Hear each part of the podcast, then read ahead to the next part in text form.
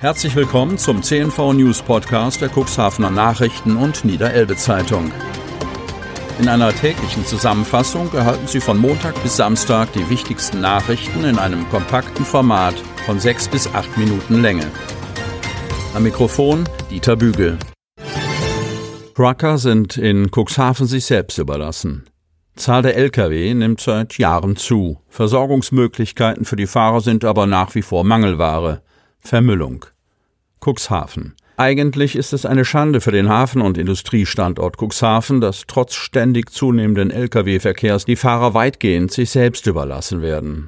Nachdem der Planer eines Autohofs vor einigen Monaten Konkurs angemeldet hat, scheint die Schaffung einer entsprechenden Infrastruktur in weite Ferne gerückt.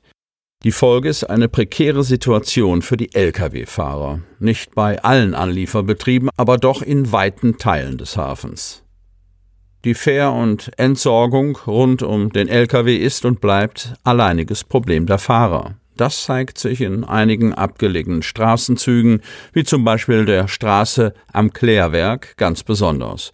Dort vergeht keine Woche, ohne dass größere Mengen Müll von den Truckern auf dem Randstreifen neben den Bahngleisen zurückgelassen werden. Mit dem Aufstellen von Mülleimern könnte man die Situation sicherlich verbessern. Gute Erfahrungen hat damit Hafenbetreiber N-Ports gemacht, der neben dem Parkstreifen an der Niedersachsenstraße am Kühlhaus und an einigen anderen Plätzen am Hafen große Müllbehälter aufgestellt hat, die von den Truckern offenbar gut angenommen werden. An der Straße am Klärwerk wäre das Sache der Stadt. Dort stehen in manchen Nächten bis zu sechs Lastzüge. Die Trucker schätzen die Ruhe in der Sackgasse und den nahen Pennymarkt. Start am 1. März, 8 Uhr ab Brunsbüttel. Fährschiff wird zurzeit auf einer norwegischen Werft für den Einsatz auf der Unterelbe fit gemacht. Werbung läuft jetzt an. Von Thomas Sassen.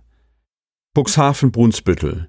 Die Vorbereitungen für den Start der neuen Fähre zwischen Cuxhaven und Brunsbüttel laufen am Montag nach den Feiertagen wieder an. Wir arbeiten darauf hin, am 1. März mit dem Betrieb zu starten, um 8 Uhr das erste Mal ab Brunsbüttel, erklärte Heinrich Ahlers am Sonnabend in einem Gespräch mit unserem Medienhaus. Das Schiff, die norwegische Fana Fjord, ist geschartert und befindet sich derzeit für Klassearbeiten in einer Werft in Norwegen.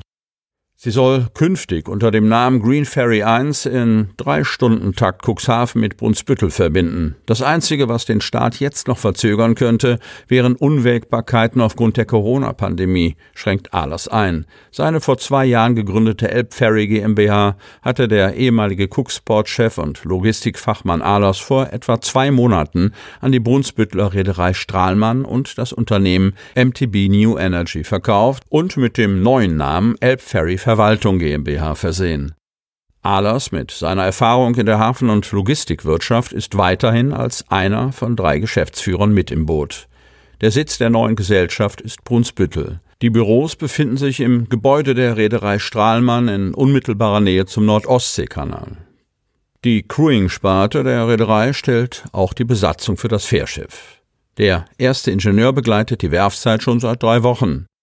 Das etwa 13 Jahre alte Schiff hat nach der jüngsten Verwendung als Fjordfähre eineinhalb Jahre aufgelegen. Deshalb stünden jetzt umfangreiche Arbeiten an. Der Vorteil aus Sicht der neuen Betreiber die Motoren der Fanafjord sind für den Treibstoff Flüssiggas, kurz LNG, ausgelegt, was einen umweltfreundlichen Betrieb des Schiffes ermöglicht. Ab Montag werden die Überholungsarbeiten fortgesetzt, so Ahlers, die noch den Januar in Anspruch nehmen werden.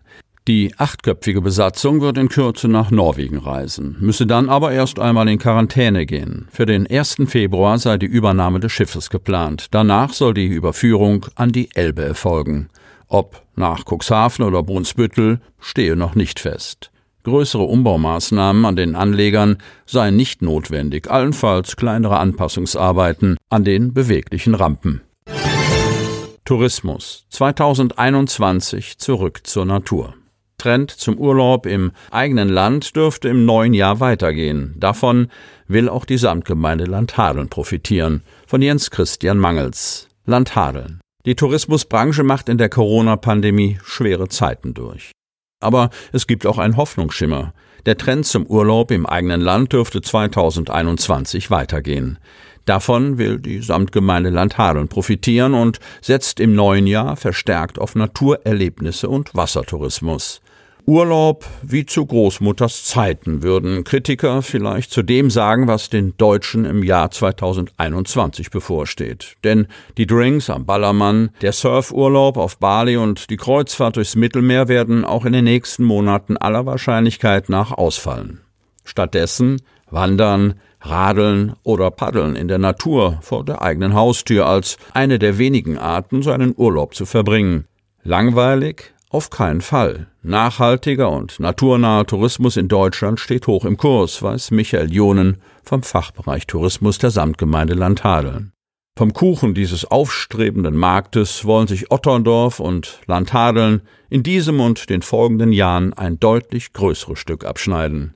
Jonen und seine Kollegen haben die Corona-Zwangspause genutzt, um das Internetmarketing und die Digitalisierung voranzutreiben. Bis Ostern soll die neu gestaltete Tourismus-Homepage otterndorf.de online gehen.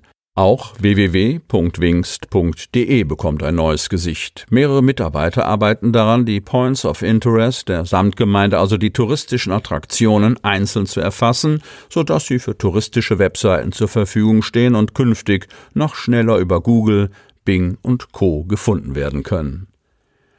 Eine besondere Rolle spielt in diesem Zusammenhang der Wassertourismus, den die Samtgemeinde weiter in Fahrt bringen will. Allein 63 Points of Interest vom Beobachtungsturm bis zur Bootsanlegestelle lassen sich diesem Bereich zuordnen. Anleger und Aussichtstürme. Um den Wassertourismus in den kommenden Jahren weiter aufzuwerten, nimmt die Samtgemeinde Landhadeln fast 750.000 Euro in die Hand.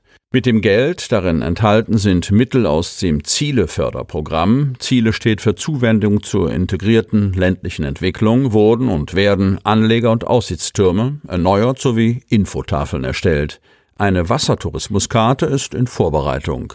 Ersetzt werden sollen die beliebten Ilienworter Siedlandkähne.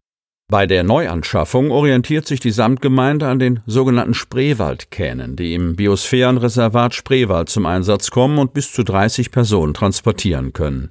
Die Kosten für ein Elektromotormodell liegen bei knapp 50.000 Euro. Weil die Zahl der Gäste aufgrund der Hygieneauflagen reduziert werden muss, haben sich Politik und Verwaltung entschlossen, die Preise für die Kahnfahrten leicht anzuheben, um die Umsatzeinbußen aufzufangen. Gegen den allgemeinen Trend übernachteten Reisende vermehrt in Ferienhäusern, Wohnungen und auf Campingplätzen. Auf den niedersächsischen Campingplätzen konnten mit über 129.000 Gästen ein Drittel mehr als im Oktober 2019, das einem Plus von 32,7 Prozent entspricht, begrüßt werden. Auch die Zahl der auf Campingplätzen gebuchten Übernachtungen stieg im Oktober 2020 um 38,4 Prozent auf mehr als 487.000. Bei den Ferienhäusern und Wohnungen lag die Zahl der Übernachtungen mit fast 846.000 um 6,9 Prozent über dem Wert des entsprechenden Vorjahresmonats. Sie wollen noch tiefer in die Themen aus Ihrer Region eintauchen? Im CNV Medien Podcast auf Tauchgang kommen jede Woche spannende Personen, emotionale Stories und tolle lokale Projekte aus dem Landkreis Cuxhaven zu Wort. Einfach kostenlos abonnieren auf Spotify, Apple Podcast, Amazon oder auf der Startseite unseres Medienhauses unter cnv-medien.de. Sie hörten den Podcast der CNV Medien, Redaktionsleitung Ulrich Rode und Christoph Käfer. Produktion Rocket Audio Production.